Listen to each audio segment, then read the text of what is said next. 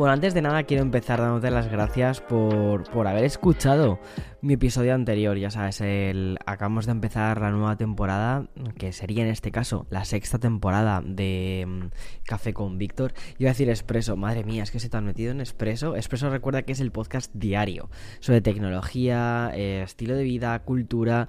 Bueno, es un podcast que eh, hacemos todos los días muy, muy, muy orientado a lo que está sucediendo o lo que ha sucedido, a las noticias de ese día para poder mantenernos un poquito pues al loro de todas las cosas que están pasando.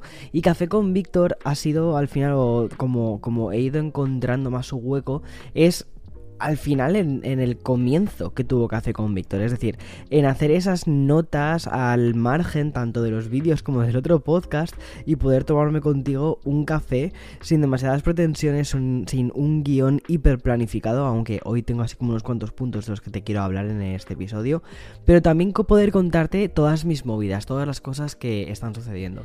Y quiero agradecerte que el episodio anterior, el episodio de la sexta temporada, primer episodio, ¿no? Porque ha sido como un poco como volver a hacer todo esto de nuevo, pues ha tenido una acogida muy buena. Y eso que lo que creo es que eh, realmente el concepto se entendió desde el primer momento que, que tú como oyente estás ahí, bueno, como oyente no, o sea, tú y yo aquí nos estamos tomando un cafetito y que em, pues creo que funciona, creo que tiene otra vez espacio para volver a hacer todas estas cosas y me siento animado, me siento me siento guay y más de además después de haber tenido unas vacaciones entre comillas vacaciones tan especiales como las que tuve la semana pasada que duraron hasta el miércoles. Duraron más tiempo del que yo estaba sinceramente eh, eh, lo que tenemos planificado. La idea era, es que no sé si te lo llegué a contar en el episodio anterior, pero la idea era eh, hacer la review del Apple Watch Ultra. Y lo que íbamos a hacer para hacer una review un poquito diferente era, bueno, me llevé a Aloy, básicamente le dije, mira Aloy, te, le, engañé un poco y le dije, vamos a irnos de vacaciones. Realmente lo que quería era que me ayudase a ser mi cámara. Vamos a irnos de vacaciones a Puerto Vallarta. Yo me llevo el Apple Watch, mira, aquí tienes también tu Apple Watch, le, le, di uno a él, le dije, y ahora vamos a probar el Apple Watch Ultra eh, haciendo snorkel, haciendo montañismo, haciendo, bueno, pues diferentes actividades pues para probar Y además también vamos a aprovechar para hacer una escapadita y mm, ya que vamos a tener unas vistas súper buenas, pues también grabar un poquito de dron, que eso a él le encanta. Lo que pasa es que muchas veces lo que planificas no es eh, lo que termina sucediendo. Y lo que no nos imaginábamos que iba a suceder era que nos iban a cancelar los vuelos. Y eso es lo que pasó. Curioso.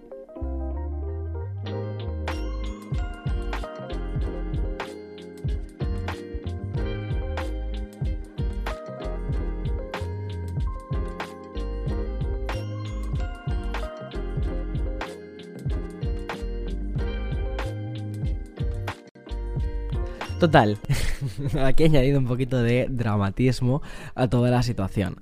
Eh, íbamos a ir del sábado al martes y al final volvimos el jueves. ¿Qué sucedió? ¿Qué, ¿Por qué ha pasado todo esto? Pues el martes íbamos a pillar un vuelo, ¿vale? Y em, justo lo cancelaron. Lo cancelaron, atención, ¿eh? Cuando estábamos ya en el Finger, cuando estábamos entrando, ¿sabes? La, la puertecita que hay de embarque y el avión, ¿sabes? Que hay como una especie como de pasillito y tal. Bueno, pues estábamos ahí, estábamos esperando y nos dijeron, no, todavía no se puede entrar en el avión. Y ya cuando dijeron, hmm, no se puede entrar en el avión, dije yo, mm, esto no me huele demasiado bien. Pero yo intenté ser optimista, sobre todo porque el miércoles le tenía que estar trabajando y yo también tenía que ponerme a hacer ya mm, a rol, hacer vídeos, hacer un montón de cosas porque las siguientes semanas, o sea, esta semana que empieza y la siguiente van a ser para mí, para mí también una locura. De hecho, hoy estoy grabando el podcast un poquito como que dice a contrarreloj a la espera de pillar otro vuelo. Bueno, mm, voy a resumirlo un poco todo. Lo que sucedió fue que justo estábamos en el Finger y nos dijeron, venga, para afuera chavales, que este avión de momento de momento no vuela. Entonces salimos, todo en plan rollo, pues en paz, no sé qué, ok, no pasa nada, son las seis y media de la tarde, esto es Puerto Vallarta, tranquilidad, no sé qué, habíamos estado unos días increíbles y bueno, pues no pensábamos que después de dos horas iban a cancelar el vuelo. Cancelaron el vuelo básicamente, atención, ¿eh? Porque una persona, un, un azafato, una azafata, se había puesto, eh, se había enfermado y no tenían personal suficiente como para volar el avión. Bueno, vale, pues ya está, no pasa nada. Eh, vamos a buscar otro vuelo. Problema. El vuelo siguiente, bueno, ya la compañía esta no volaba más ese día, entonces dijimos, ok, pues ahí cancelamos, eh, y pillamos otro vuelo ya mismo, ¿vale? El problema era que ya mismo no nos daba tiempo a pillar otro porque el último que salía era a las 6 de la tarde, como te dije, ¿no? 3 y media, eh, habíamos estado dos horas, eran las 5 y media, no nos dejaron comprar un vuelo para las 6 de la tarde. Y entonces, pues nada, nos dijeron que nos volviésemos a un hotel, nos dieron un hotel, muy guay, la verdad, muy, muy chulo, y que eh, al día siguiente nos reubicarían, es decir, que el miércoles volaríamos. Bueno, pues eso sí fue un poquito faenita para el hoy, menos faena para mí, pero no pasa nada. Entonces, otra que, mm, que, estuvimos allí y nos dijeron que no, que al final que a nosotros no había espacio y que en todo caso, en todo caso, volaríamos el jueves. El jueves él no podía, tenía pacientes que atender, tenía eh, tres cirugías que hacer y entonces eh, dijo que no, que, que teníamos que pillarnos un vuelo sí o sí para el miércoles. Bueno, aquí em, empecé a mirar por internet, no sé qué, eh, la compañía eh, con la que habíamos volado y que tenía que volarnos otra vez eh, nos hacía responsables, JetBlue, muy mal, muy mal, muy mal, y dijimos, ok, ya no confiamos en ellos, vamos a pillarnos con otra, con American, con American Airlines. Problema de American Airlines, que, que no hay vuelos directos desde Puerto Vallarta a Nueva York, entonces encontré uno, pero en plan rollo como ultimísima hora, así como en plan de, uff, venga, ya, lo pillamos sí o sí. Y pillé uno que volaba de Puerto Vallarta a Dallas y de Dallas a Nueva York. Y además volaba al día siguiente, mm, teníamos más o menos margen y la escala era de una hora 50. Yo ya me olía algo raro, ¿vale? O sea, bueno, me olía algo raro. Mm, dije, mm, una escala de una hora 50 en Dallas puede ser complicado, porque Dallas es un aeropuerto gigante, como todo en Texas, todo en Texas es gigante, pues en Dallas iba a ser una, o sea, el aeropuerto es gigante. Y teníamos solo una hora 50 para hacer escala. Bueno, eh, dije, a ver, a las malas, si perdemos el vuelo, en lugar de poder pillar un vuelo después que fuese de eh, la guardia, eh, perdón, de, de, mm, Dallas al JFK, ¿vale? Que es uno de los aeropuertos de aquí de Nueva York, que era donde teníamos de hecho el coche, lo habíamos dejado en el parking del JFK. Dije, bueno, las malas, malas, malísimas, podemos un poquitín más tarde volar a la guardia y de la guardia pues pillamos un Uber, del Uber este pues vamos al parking donde hemos dejado el, el coche cerca del JFK y de ahí a casa y ya está. Y había eh, tres vuelos más tarde aparte de ese, ¿no? Es decir, a las malas no era una faena tan grande. Pero, claro, primero teníamos que salir de Puerto Vallarta. Día siguiente, miércoles, ¿vale? Salimos en principio de Puerto Vallarta. Y vamos a montarnos en el avión, estamos ahí ya montados, ahí sí que logramos subir al avión, estamos sentados, el avión arranca y en la pista se apaga. Se apaga, sí, sí, o sea, se terminan las pilas al avión, o sea, se queda, hace... ¿Vale? Y a oscuras y sin aire acondicionado. Nos quedamos todos así como un poco de... Mm, ¿Qué ha pasado? ¿Sabes? De, a ver, eh, ¿qué ha sucedido? Bueno, y nos dice el piloto. Eh, bueno, como habéis visto, nos hemos quedado sin potencia. Hemos conseguido restaurar la potencia. No pasa nada, ¿vale? Todo está bien. Pero tiene que venir, eh, tienen que venir a comprobar que todo está bien y darnos el ok a que podemos volar. Entonces, esto puede demorarse un tiempo, un tiempo indeterminado. Ya te puedes imaginar a él sudando, ¿vale? Porque teníamos solo una hora y cincuenta para hacer escala en Dallas y eh, estábamos todavía en Puerto Vallarta que, eh, y el avión no volaba, ya está. Entonces dijimos, espera, espera, que esto va a ser como, como lo de ayer, ¿sabes? Y, mm, y nada, al final cosas que pasan en la vida, de repente a lo poquísimo tiempo, a los 10 minutos, 15 minutos, nos dicen, bueno, que ya nos han dado el ok, que podemos volar, que el avión es seguro, que todo está bien, que chavales, agarraos el cinturón, que nos vamos de aquí. Y nosotros, pues chao, nos vamos de aquí ya. O sea, eso parecía como, la, como un poco la isla de perdidos, ¿no? Es decir, que no te dejabas salir de la isla. Bueno, pues algo así, tenemos la sensación, ¿no? Con, con esto. Y nada, al final pues volamos, eh, todo bien, aterrizamos y curiosamente, ¿vale? Aunque habíamos perdido 15 minutos por cosas de, de la vida, por el viento de cola o no sé qué historias del avión, pues llegamos a tiempo. Llegamos simplemente con 5 minutos de retraso respecto a nuestro objetivo original. Problema que tienes que pasar inmigración, porque vas de México a Estados Unidos, entonces tienes que volver, como entras al país, tienes que pasar inmigración. Y la, eh, la cola de inmigración era una fila de unos 50 minutos.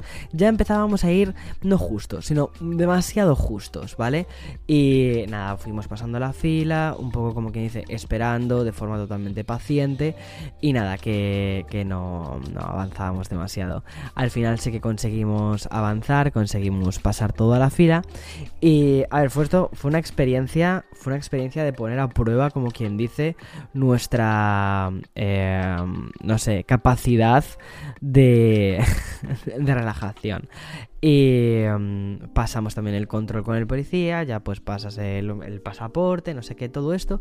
Pero claro, en Dallas tienes que salir del aeropuerto y volver a entrar, ¿vale? Cuando haces escala. Total, que dijimos, no nos da tiempo, no nos da tiempo. Pero, o sea, para que te hagas una idea, el vuelo le faltaba media hora para salir. O sea, más, más o menos, ¿vale? media hora para salir. Y el aeropuerto de Dallas es gigante.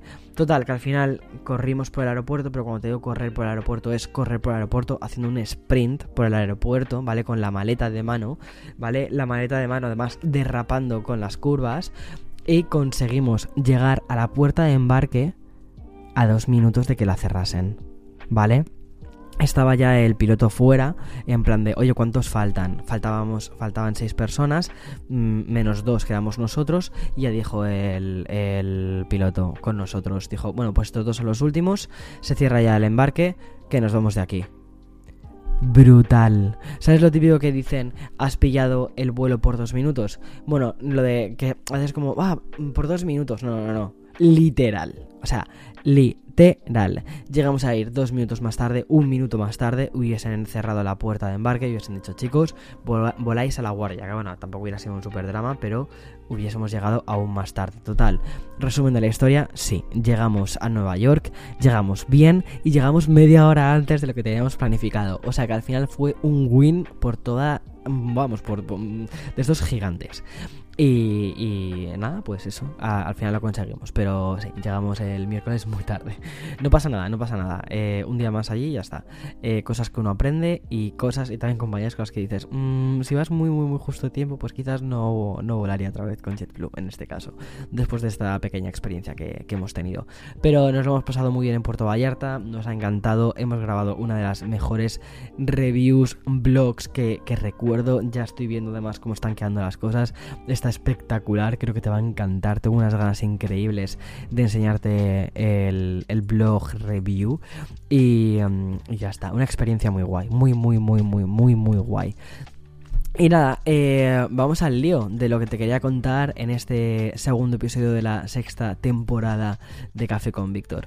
Quería contarte un poco sobre los cinco productos de tecnología que me han gustado más. Y no te digo en plan rollo que me han gustado más del 2022. No, en absoluto. Que me han gustado más de mi vida, ¿vale? De, de, productos que haya eh, comprado, haya eh, analizado en algunos casos, pero que hayan cambiado en algunos casos mi forma en la que me he relacionado con la tecnología.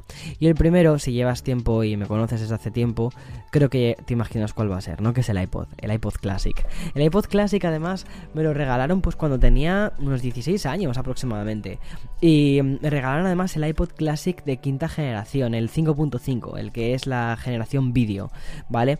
Y me flipo porque, o sea, yo hasta entonces había tenido MP3. O sea, había tenido pues el típico MP3 de estos de, de pinchito, ¿no? Que tiene una pantalla cutre, que tiene 128 eh, megas, que puedes como muchísimo poner el equivalente a lo que serían 12 em, canciones o, cada, o 15 canciones. O sea, tampoco era demasiado. Ponte como mucho, no me acuerdo, pero como muchísimo podía meter, como muchísimo, ¿eh? 30 canciones en el MP3 y tenía que estar constantemente cambiándolas, no sé qué. Además me acuerdo que por aquel entonces tenía un ordenador, un laptop de eh, Packard Bell tenía el iTunes instalado y era aquello era un drama, ¿vale? Entonces lo que me apetecía era tener mi biblioteca de iTunes, todos los discos y álbumes que tenía, porque yo era de esta gente que se compraba los CDs, o sea, esto el rollo de la piratería y tal, a mí no me, no me flipaba demasiado porque era como muy purista. Yo tenía ahí 16 años, pero era de estos niños viejóvenes, ¿sabes? Que, que es como, no, no, no, no, yo quiero escucharlo bien, yo quiero escucharlo con la calidad CD. Y entonces me compraba el CD de música, o sea, en fin. Y, mm, y, lo pasaba a digital dentro de iTunes y luego pues lo pasaba a los MP3. Pero... Eh, no sé, me apetecía eh, cuando, me regalaron este, este MP3, o sea, este, perdón, este iPod, creo que fue por mi cumpleaños, ¿eh? O algo así. Y fue uno de los regalos más grandes. Porque yo, o sea, había pedido un, un, iPod, pero no imaginaba el iPod Classic 5.5, o sea, es el iPod Video. O sea, no tenía ni idea que iba a ser ese. Cuando, cuando, cuando por fin lo tuve, fue como, ¿qué es esta maravilla? ¿Qué es esta pasada? O sea, me parece flipante. Y nada, lo estuve utilizando durante todos los días hasta que me compré mi primer iPhone, que fue el iPhone 4S, y fueron varios años, ¿eh? o sea, yo creo que me compré el iPhone 4S cuando tenía unos 21, 22 años, es decir, estuve utilizando el iPod Classic durante al menos 6 años, yo creo, ¿eh? perfectamente, pero utilizándolo todos los días de mi vida me encantaba ese iPod. Me encantaba, eh, y lo tengo por aquí por casa, me encantaba el concepto de poder ir eh, por las carpetas, la ruedecita, el clic clic, ¿no? La click wheel esta, como se llama. Pero que iba haciendo clic clic clic clic clic clic. El sonido, la, la sensación, lo bonito que era por fuera, la carcasa de plástico exterior eh, de color blanco que tenía fuera, la ruedecita en color gris. Y luego la trasera que era de acero. Y mm, como lo había llevado tantísimas veces en mis pantalones y demás, pues ya estaba también con las llaves y demás, estaba un poco rayada, pero al mismo tiempo era como, bueno, es que esta, esta cajita de música, aquí está toda mi música.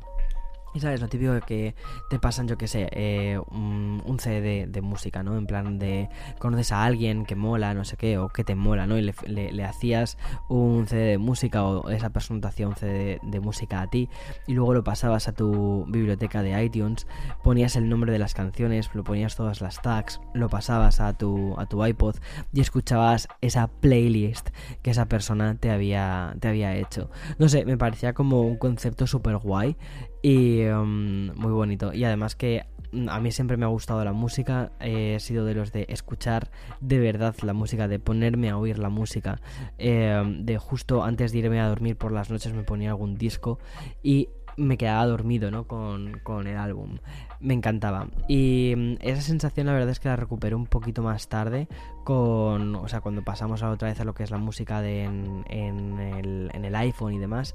Pero es verdad que nunca he llegado lo que es a recuperar 100% la sensación de que la música no es ilimitada como tenemos ahora, ahora con, Spotify o con Apple Music.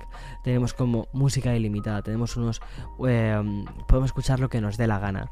Pero en aquel momento no, en aquel momento, aunque tenías capacidad ilimitada para poder ponerlo en tu, en tu iPod, nunca me quedé sin espacio en el iPod, jamás.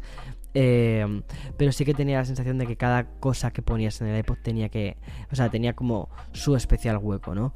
Eh, no tenías eh, álbumes ilimitados, no tenías acceso ilimitado a la música como tienes ahora. Y a mí lo que me pasaba, por ejemplo, cuando descubría a, Placebo, que era un grupo de música que me gustaba muchísimo, eh, pues sí, comprabas un disco de Placebo, te gustaba porque lo escuchabas un par de canciones en la radio. Luego te comprobas el disco completo, te das cuenta de que sí que te molaba mucho la banda.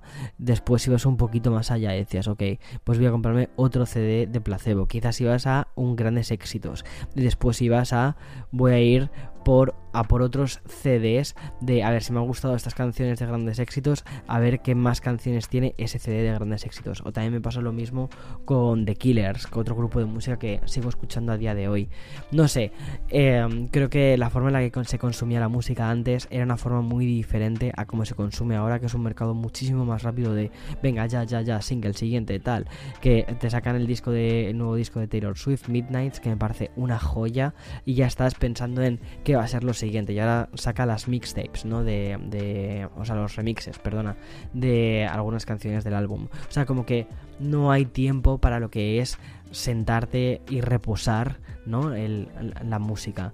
Pero bueno, es lo que es ahora. El iPod Classic, en mi caso, era el dispositivo que me permitió tener un acceso o entender em, la, música como algo finito, no infinito, em, y a disfrutarla de una forma brutal. Y además que no recuerdo cómo se llamaba el nombre de la placa base que tenía, pero los, los era, una, era una empresa, que recordar que era una empresa alemana, la que les fabricaba los chips y los transistores de, la, de, este, este iPod.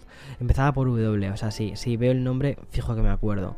Y que después esa empresa no continuó con, con Apple haciendo los siguientes iPods. No está en el 6 ni en el 7. Se quedaron simplemente, se quedaron hasta el 5.5.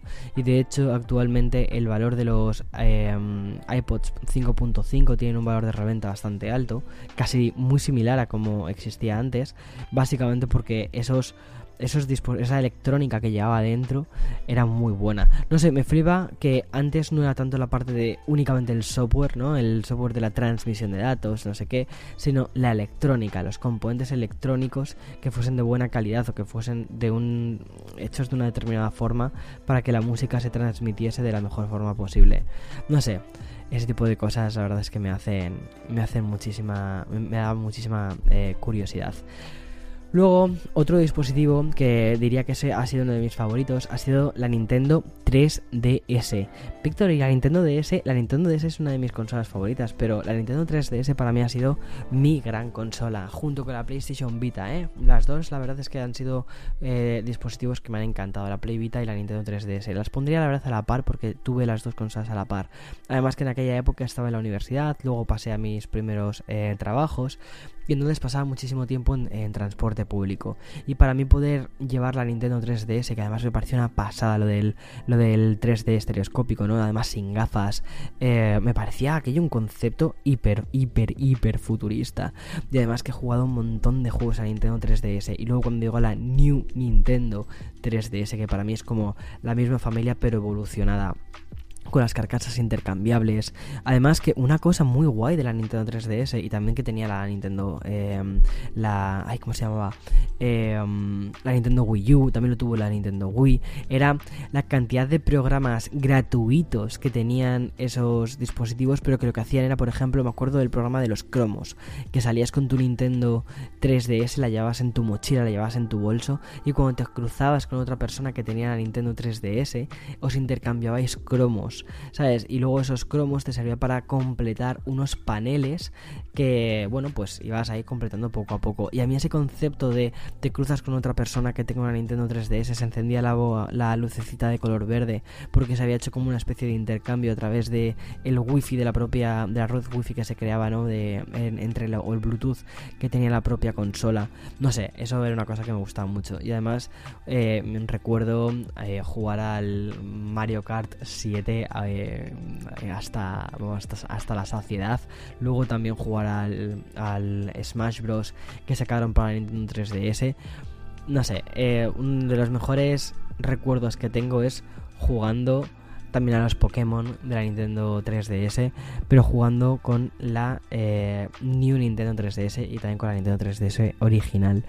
De mis consolas favoritas, jamás. Y además considero que con la Nintendo Switch no han sabido replicar esa fórmula de crear una consola cute, una consola bonita, una consola mona, una consola personal. La, New Nintendo, no, perdón, la, Nintendo eh, Switch me parece un concepto muy chulo, muy futurista, muy adaptado a, ok, puedes jugar con ella tanto en casa como llevártela fuera. Y es la misma consola, no tienes dos consolas, sino es la misma consola, los mismos juegos y con una calidad de visual bastante buena para ser una consola portátil, con una pantalla grande eh, que te permite además muchísima versatilidad, los Joy-Cons los separas, se lo dejas a una persona, otra tal, o sea, todo eso es como un concepto muy chulo, un concepto muy techy, muy tecnológico, pero un concepto menos de juguete, ¿sabes? Para mí la New Nintendo 3DS y la 3DS o la DS eran como juguetes, eran juguetes que te permitían jugar a videojuegos, pero eran juguetes, perdían esa especie de halo tecnológico, aunque tenían muchísimas pequeñas fricadas tequis, ¿vale? Y, era más un juguete, una cosa mucho más personal, mucho más mona, el poder cambiarle las carcasitas que tenías en la, en la New Nintendo 3DS. Luego la cantidad de versiones diferentes que se sacaron de la, de la 3DS normal, la DS Lite o la LL, ¿no? También con diferentes dibujos, con diferentes, yo que sé, del Zelda, de no sé qué. Y eso pues no nos lo encontramos ahora mismo con la Nintendo Switch y eso me da un poco de pena. Pero bueno, no pasa nada. Eh, aún así, la consola, la Switch es probablemente mi consola favorita de esta generación. Tengo una barbaridad de juegos aún por jugar y no creo, o sea, espero que sigan continuando con esta generación de la Nintendo Switch mucho más tiempo. Más que nada porque hay tantísimos, tantísimos títulos que han sacado que es que no da tiempo a jugarlos. O sea, es como hasta que no me juegue todos los juegos que me quiero jugar en esta consola, madre mía, eh, el, el lo que acabo de decir. Eh, no voy a comprarme la Nintendo, la siguiente Nintendo, porque luego te compras una consola, una videoconsola y sales sin juegos. Entonces, eh, hasta que no hay nuevos juegos, pues no, no sé. Es como que no. En fin, y otro producto Tequi que también me parece casi un indispensable y que ha cambiado también muchísimo la forma en la que veo la tecnología es mi cámara. O sea, empecé con una Canon. Ay, ¿cuál fue? La 750D. Sí, la 750D que me la compraron mis padres en mi 18 cumpleaños. Me acuerdo que les costó mil euros. O sea, una pasada. Fue carísima, carísima, carísima. O el equivalente de mil euros. Con un objetivo de kit. Y me la regalaron para mi 18 cumpleaños porque sabían que me encantaba la fotografía y fue como, toma, este es nuestro regalo por tu 18 cumpleaños. O sea, es como aquí lo tienes. Y recuerdo que me robaron la cámara al año siguiente. Me lo robaron en, una residencia de estudiantes, a la que iba todos los veranos. Y el seguro se hizo cargo, pero no se hizo cargo del 100% de la totalidad de, lo que costaba el producto. Y entonces me compré la 1000D, que era un poquito peor que la 750D. Es como, creo que aquí las llaman las Rebel, creo que, que son esas. Era un poquito más económica y demás, el sensor era un poquito peor que la 750. Pero bueno, eh, me servía para continuar haciendo fotos, haciendo cositas, me apunté a cursos de fotografía eh, y ahí creo que fue donde empezó mi gusto por la fotografía, por lo que es el concepto además de crear imágenes bonitas, vídeos bonitos, aunque en aquel momento solo hacía eh, fotos, pero era, o sea, empecé como, como quien dice, a ir entrenando poquito a poco, ¿no? El ojo eh, en aquella época. Y, y, eso fue, pues eso, mi primera consola, mi primera, mi primera cámara. Después continué con, con Canon durante varios años. Pasé a tener una mm, Canon sin espejo, que era la M2, una que compré de segunda mano en Japón. Porque allí la verdad es que las cámaras están súper bien cuidadas y son súper buenas. Y me pillé una Canon M2 con la que empecé también a hacer vídeos en YouTube, a hacer todos mis vlogs, grababa muy bien, grababa con una calidad estupenda, pero después pasé a otra Canon, que era la, ¿cómo era? La G7, G7 creo que sí, ¿no? La G7 Mark II, que era una cámara súper chula y con la que grabé básicamente los vlogs de la primera temporada. De esa, de hecho, creo que tuve como dos o tres Canon G2 porque eh, me acuerdo que una la perdí, otra se me rompió y la tercera la tengo por aquí, o sea que Luego pasé a Sony eh, cuando empecé a, oye, que necesito algo mucho más profesional. Ah, bueno, también tuve la Canon 80D. Es decir, tenía dos Canon. Tenía la Canon 80D cuando empecé con mi canal de YouTube. La 80D, sí, sí. Eh, con algunos objetivos y demás para, para escenas más, más chulas. Pero para la parte más blogging, quería una cámara, o sea, una cámara de estas pequeñitas, una compacta. Y la G2.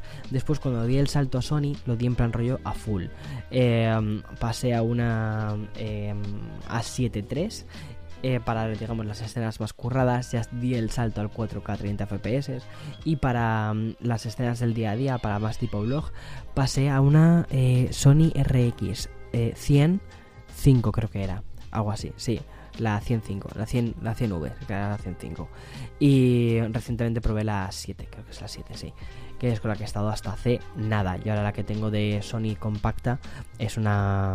Em, ¿Cuál es? La ZV la ZV1, exacto. Que me gusta, pero no es igual que la RX. No es igual, es, es como la versión barata de esa, de, esa, de esa cámara.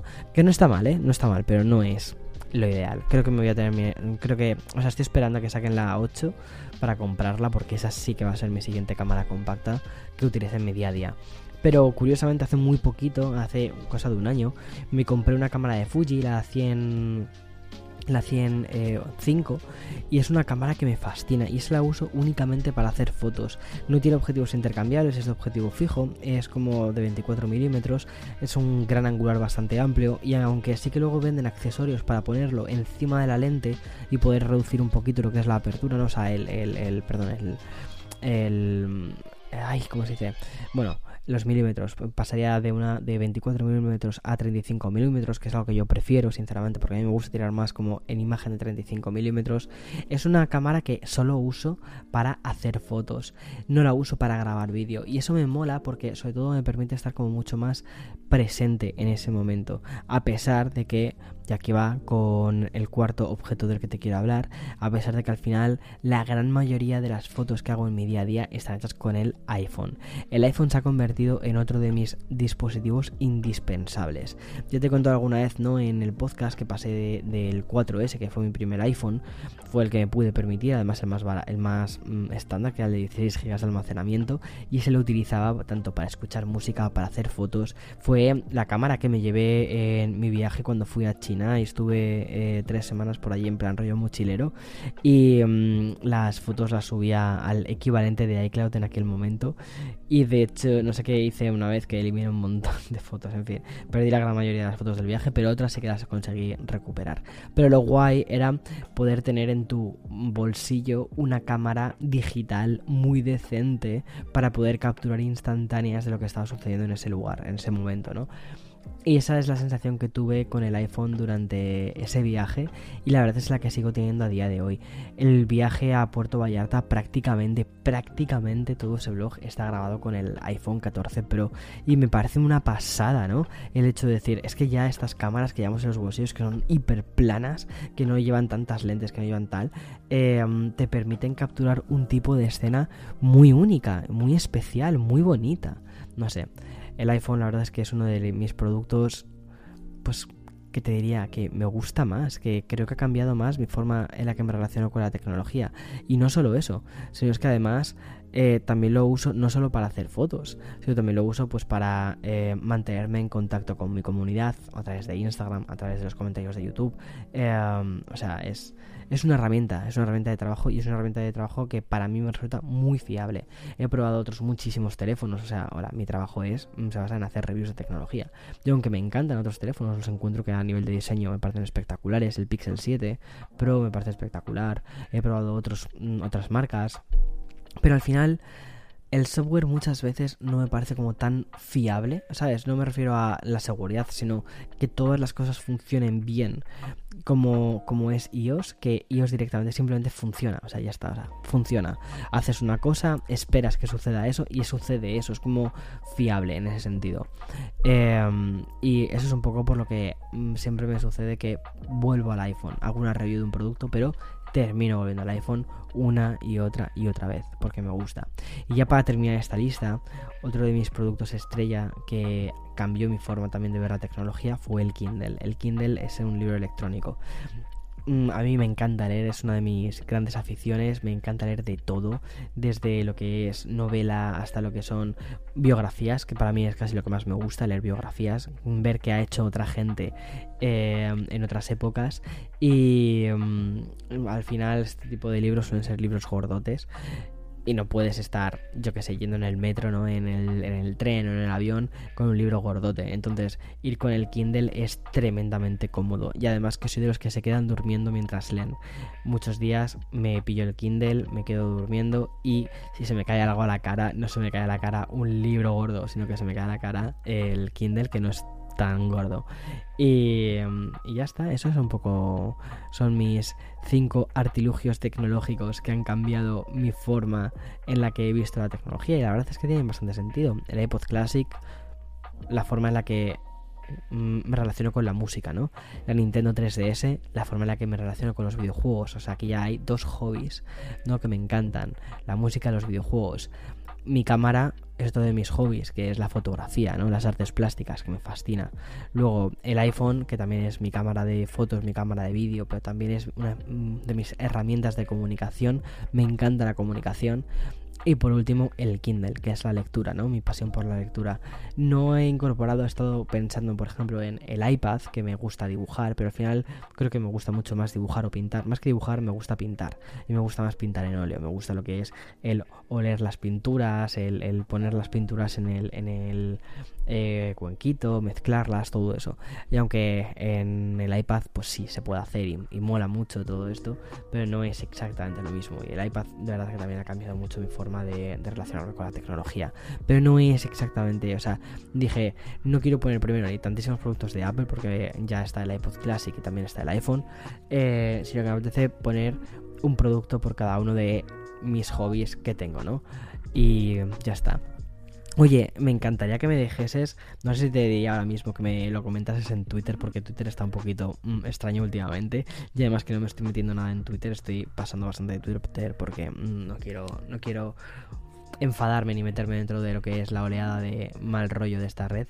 Si quieres decirme por DM en Instagram, ¿no? Un mensaje directo en Instagram, cuáles son tus cinco productos tecnológicos que te han gustado más y de ese modo también te conozco un poco más sabiendo cuáles son tus hobbies, ¿no? Es decir, como yo he hecho, ¿no? iPod Classic, pues la música, la Nintendo 3DS, los videojuegos.